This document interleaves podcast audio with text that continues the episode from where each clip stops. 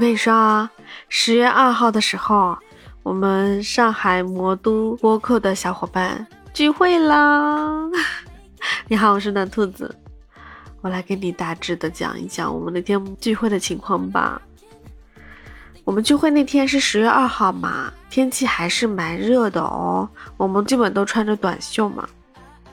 我当时打车过去的，结果我定位的地点不对。我还走了将近一公里才到的。我们其实前两天的时候，在九月底的时候就已经在我们魔都群里面组织起来了，但是人不多。这次聚会的总共就八个人，他们都是谁呢？来来来，听我讲讲啊。首先是我暖兔子，然后呢就是还有糯米元宝、五月加温，还有行者轩辕哦。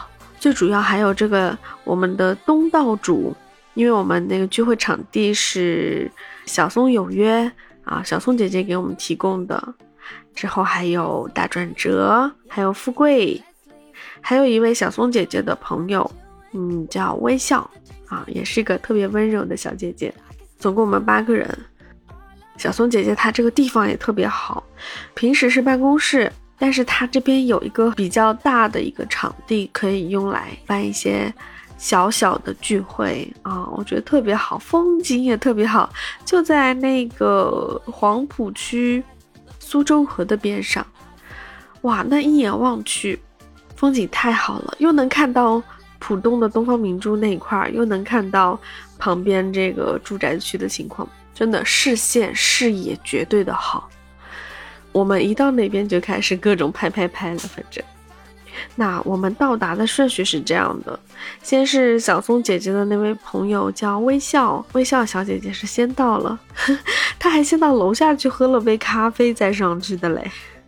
之后就是我跟糯米元宝，我们俩约了一起上去的，所以我们俩先到的时候就看到了小松姐姐和微笑小姐姐。哇，小松姐姐好有气质的，你知道吗？之后呢，我们就到处看了看啊，嗯，过了一会儿，五月加温就来了，哇，也是个很可爱的小姐姐哦，脑袋上的蝴蝶结哦，可爱可爱。之后就是轩辕和大转折，他们俩居然在电梯里碰到了，哎，这是什么缘分？是不是？就看他们俩一起来了嘛。之后他们俩还成为了酒友。这两人喝酒，啊，喝到一块儿去了。最后到达的是富贵同学，好好学习的李富贵，他是最后到的。哎，让他表演节目了没？忘记了。反正首先我们每一个到的人都要先猜一猜各自谁是谁。但是因为轩辕和糯米元宝，我们三个人是之前就已经聚过了嘛，所以都是认识的。就看脸蛋都认识谁是谁了嘛，之后就让五月加温猜了下谁是谁，让大转折还有富贵猜了下我们是谁。五月加温对我跟糯米元宝的评价就是你们俩跟声音不像，看来真的声音还是有点欺骗性的哈。之后呢，就是像小松姐姐就很好猜嘛，对吧？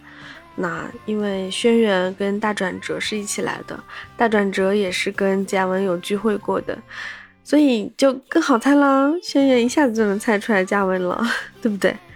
最后富贵这个猜我们还是最有挑战难度的，但是基本上他猜出我了，剩下的也就不难了。只有一个糯米元宝，因为跟富贵还不是特别熟嘛。他猜糯米元宝跟五月加温的时候稍微有点难度，你知道他是怎么猜我的吗？嗯，听声音可能因为，嗯，我们在话筒前面的声音跟节目里的声音，跟这个现实中的声音还是有点区别的，所以他说听声音不一定能猜得出来。那最后他是怎么猜出我的呢？是我的失策哈，我那天穿了一件。粉色的小碎花上衣，他就说：“哇，那穿这个粉色衣服的肯定是暖兔子了。”好吧，我竟无言以对，所以一下子就把我猜出来了耶。那最后就是五月加温跟糯米元宝，还是在我们慢慢的引导下才猜出来的。直到五月加温说了一会儿话，就是说出了他的一个口头禅之后，他的那个上海普通话的口音出来了。哦，富贵一下说：“哦，你是五月加温啊，那剩下你就好猜了。”哎呀，反正这个环节也挺有趣的嘞。有些小伙伴呢，因为是第一次见面，所以多少还有点拘束哈，就。聊天的时候就不是特别放得开，特别热络，就像大转折。大转折说他一定喝了酒之后才会是那个放开的状态，所以啊，今晚必定要喝点小酒了哈。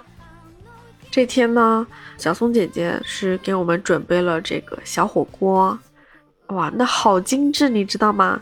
是用那种酒精灯烧的那种小火锅，就有点像。嗯，以前那个豆捞和海底捞的那种小火锅，哇，好精致哦！他还买了好多菜，哇，一个个摆盘，哇，特别好看，你知道吗？还有那种氛围灯，我不知道怎么形容啊，就是一个，嗯，方形的柱子的小灯，大概有十厘米左右的高度，然后暖暖的灯光，总共放了有六个灯，放在桌子的中间。然后摆了八个小火锅，每个小火锅前边呢是一个长长的盘子，长长的盘子上面放了很多的肉类，比如说涮羊肉、涮牛肉，还有那种呃切片的牛肉，还有虾丸，总共三排氛围灯嘛，就放了三碗的这个蔬菜和菌菇，在我们的位置上，在小火锅的边上是红酒杯。然后是筷子、勺子，还有一个那个骨盘，一个碗，哇，真的好精致哦，就像餐厅里一样的。我有拍照片哦，我可以把我们吃饭的这个餐桌上的非常漂亮的景色放到我的简介里面。如果你感兴趣想看的话，可以去看一眼。哇，那天真的是，哇，这个氛围和仪式感真的到位了。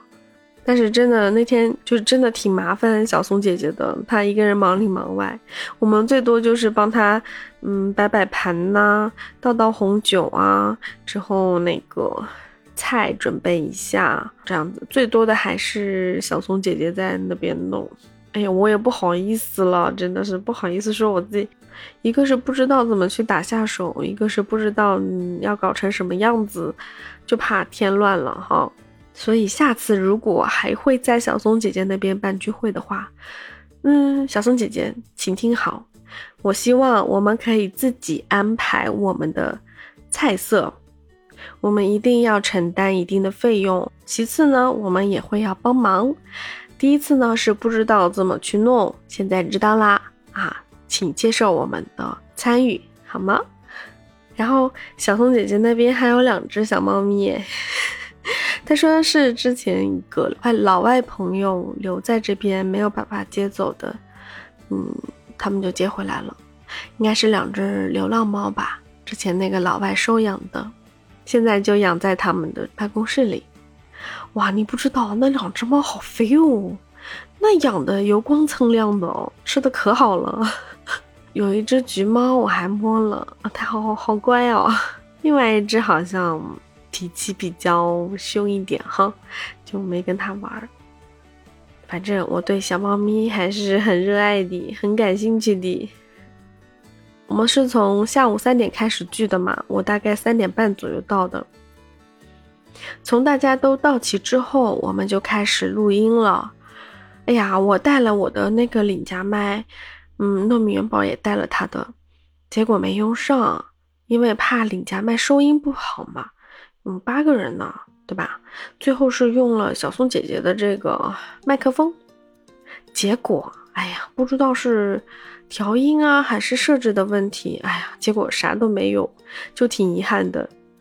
但是怎么说呢，一种遗憾的美好吧。至少这段聚会是在我们的记忆中是留下了很深刻的这个印记的，比如。那天晚上我们聊了很多播客的话题，聊了我们各自专辑里的一些故事，也聊了我们的职业。加温呢聊了很多他从来没有讲过的故事。大转折，他喝了酒之后就是另外一个人，你知道吗？唱歌，嗯，他唱了一首《卡秋莎》，哎，这段我有录音哦，我录了第二段，哇，唱的可好了。之后还唱了一首什么歌，我忘记了。嗯，大转折唱歌是很专业的。之后大转折跟轩辕两个人还跳了那个 Michael Jackson 的那个歌，跳得很嗨。